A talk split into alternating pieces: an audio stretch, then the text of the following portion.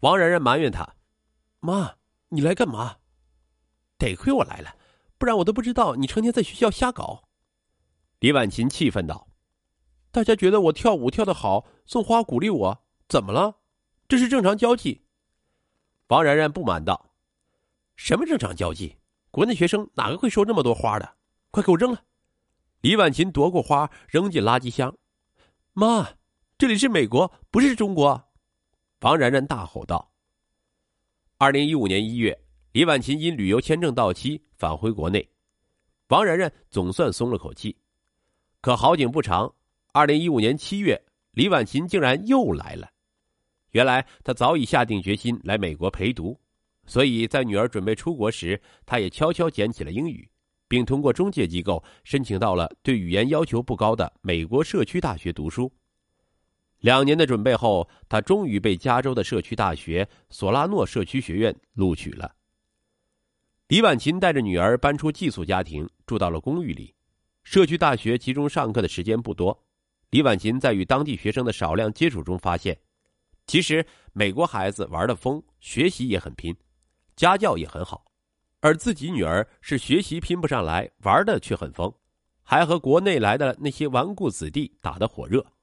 王然然动不动就嚷嚷：“请你尊重我，这里不是中国，别拿中国式家长那一套来管我。”原以为女儿到了美国会改头换面，想不到却是换汤不换药。李婉琴的情绪越来越烦躁，更加对女儿严防死守。王然然非常反感，两人争吵不断。一天，李婉琴又一次阻止女儿去参加同学组织的轰趴，王然然歇斯底里道。你赶紧回国，不然我死给你看！李婉琴不以为然。过了十分钟，她见房间没动静，开门进去，吓了一大跳。女儿瘫坐在墙角，手臂上满是长长短短的划痕，斑斑血迹涂的墙上到处都是。旁边是一副摔碎的眼镜。然然，你这是干什么？你疯了吗？他扑上去，心疼的抱起女儿，泪水止不住的涌出。此后，李婉琴不敢再硬来，私下里仍四处打听女儿的情况，对所有和她说过话的人都展开调查。渐渐的，王然然收到的活动邀请越来越少。眼见女儿脸上笑容越来越稀有，李婉琴决定改变一下策略。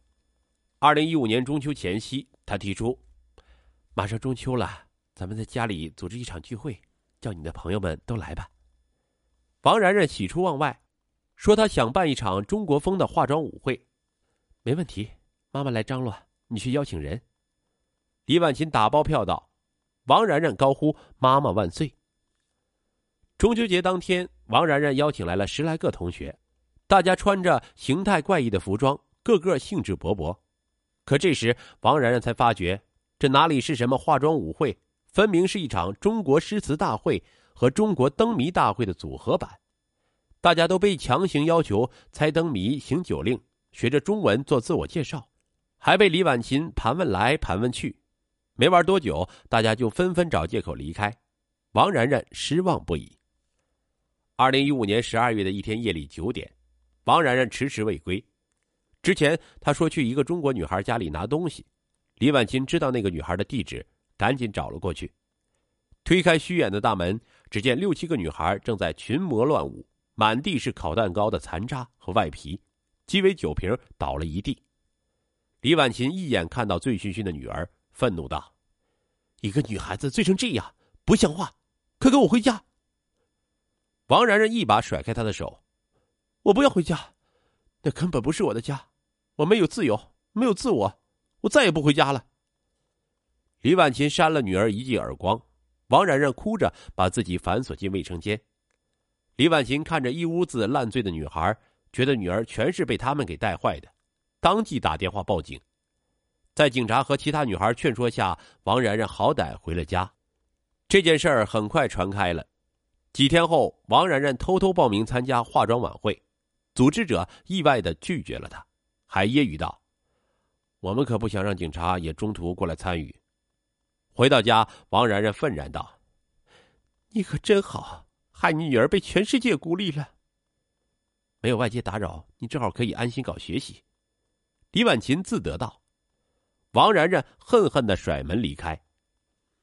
远在国内的王学林一再劝说妻子不要用国内的模式去约束女儿。李婉琴也想听从劝告，可每当看到女儿那些离经叛道的行为，就控制不住自己。每次与女儿吵完架，她想告诉丈夫，又怕丈夫担心，想找周围人倾诉，却根本找不到人。他感觉自己和女儿都被抛在了一座求学的孤岛上。就在这时，李婉琴惊讶的发现女儿早恋了。那天，她刷朋友圈时，发现了女儿发的一张照片，那是女儿和一个外国男孩的自拍照，男孩一只手搂着女儿肩膀。李婉琴如临大敌，叫来女儿质问：“天哪，我发朋友圈居然忘了分组了。”王然然嘟囔道，随即大声的说：“你看到也好，省得我遮遮掩掩。那是我男朋友杰菲森，他是加拿大人，我们志趣相投。”你这是早恋，会严重影响你学习的。李婉琴是怒火冲天。我们一起上课，一起做作业，我觉得更有动力才是。王然然争辩道：“那为啥国内的中学禁止谈恋爱？就是因为早恋会分心。”李婉琴又说：“我都说了，这里是美国，你要是不同意，大不了我们私奔。”王然然坚定的说道。李婉琴劝说了半天，王然然仍态度坚决。思来想去，李婉琴做出让步，和女儿约定：早恋可以，但高中毕业前一定不能有性行为。二零一六年三月，学校聘请社会工作者来校讲解性知识，给每个学生都发放了安全套。李婉琴从女儿书包里发现后，悄悄藏了起来。她认为和女儿有约在先，加上没有安全套，女儿一定不会越轨。四月的一天，李婉琴在厨房炸鸡块时。王然然冲进厕所，大声呕吐起来。等女儿出来，她立刻追问是怎么回事我怀孕了。王然然面无表情。李婉琴立刻买来测孕棒，证实了女儿的话。我我我算是白养你了，你做出这么丢人的事情。李婉琴气得直哆嗦。王然然昂起头，直视她说：“我做再丢人的事儿，也是你的责任。我本来是要用安全套的。”是你给我藏起来了。李婉琴扬起巴掌，造孽呀！我怎么会生你这个不孝女儿？盛怒之下，他暴打了女儿一顿。李婉琴悲愤不已，又无计可施。她和丈夫商量后，四月中旬带着女儿回到常州。四月二十一日，王然然在常州市一家医院进行了流产手术。那天从手术室里出来，王然然定定的看向李婉琴，一字一句的说道。我会恨你一辈子。李婉琴心如刀割，泪水止不住的流下。五月底，母女俩返回美国，王然然彻底变了。她把李婉琴看作是空气，不打招呼，不说话，成天在外面跳舞狂欢，还跟不同男孩同时交往。李婉琴耐心的约谈这些男孩，甚至谎称女儿精神上不正常。最后，男孩们不约而同的抛弃了王然然。二零一六年十月十六日晚上，王然然独自醉酒而归。李婉琴闻见他身上的酒气，血往上涌，他拿起一个拖把就扔了过去。王然然躲都没躲。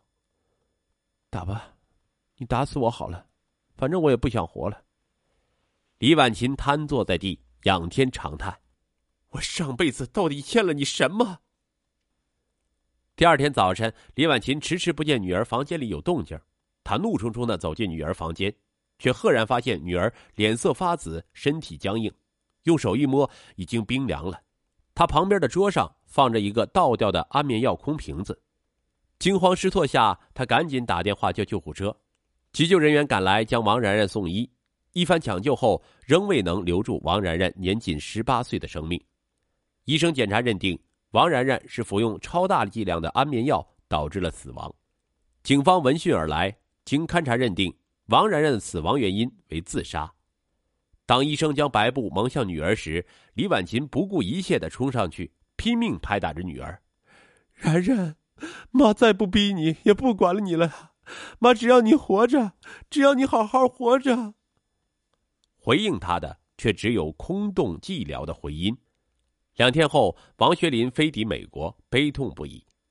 二零一六年十一月初。夫妻俩含泪处理了女儿后事，回到常州。时至今日，两人仍不敢对双方父母说出这个噩耗，他们心中除了后悔，还是无穷无尽的后悔。有一种焦虑叫做中国式家长的焦虑，在中国，太多父母就像慌慌张张的小蚂蚁一般，背负着比自己体重还要大几倍的焦虑。比如本案中的妈妈李婉琴，她在女儿身上寄托了太多的期望，却不曾真正尊重女儿的内心选择。在高考压力的指挥棒下，他一味强调学习的重要性，而与女儿关系紧张，导致女儿更加厌学，自暴自弃。眼见女儿考大学无望，李婉琴又寄希望于西方教育方式上，带着女儿仓促出国。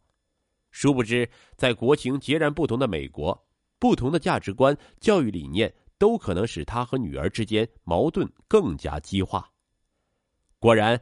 李婉琴迷失在求学的孤岛上，彷徨无助的她，并未向相关教育机构或专业人士求助，而是用严防死守的粗暴方式来管教叛逆不羁的女儿，最终导致悲剧发生。所以，作为家有少年留学生的家长，对即将要面对的国外陌生环境，应有充分的心理准备和应对措施。事实上，无论在国内还是国外。孩子的成长都不是简单的输与倒的问题，而是要耐心面对。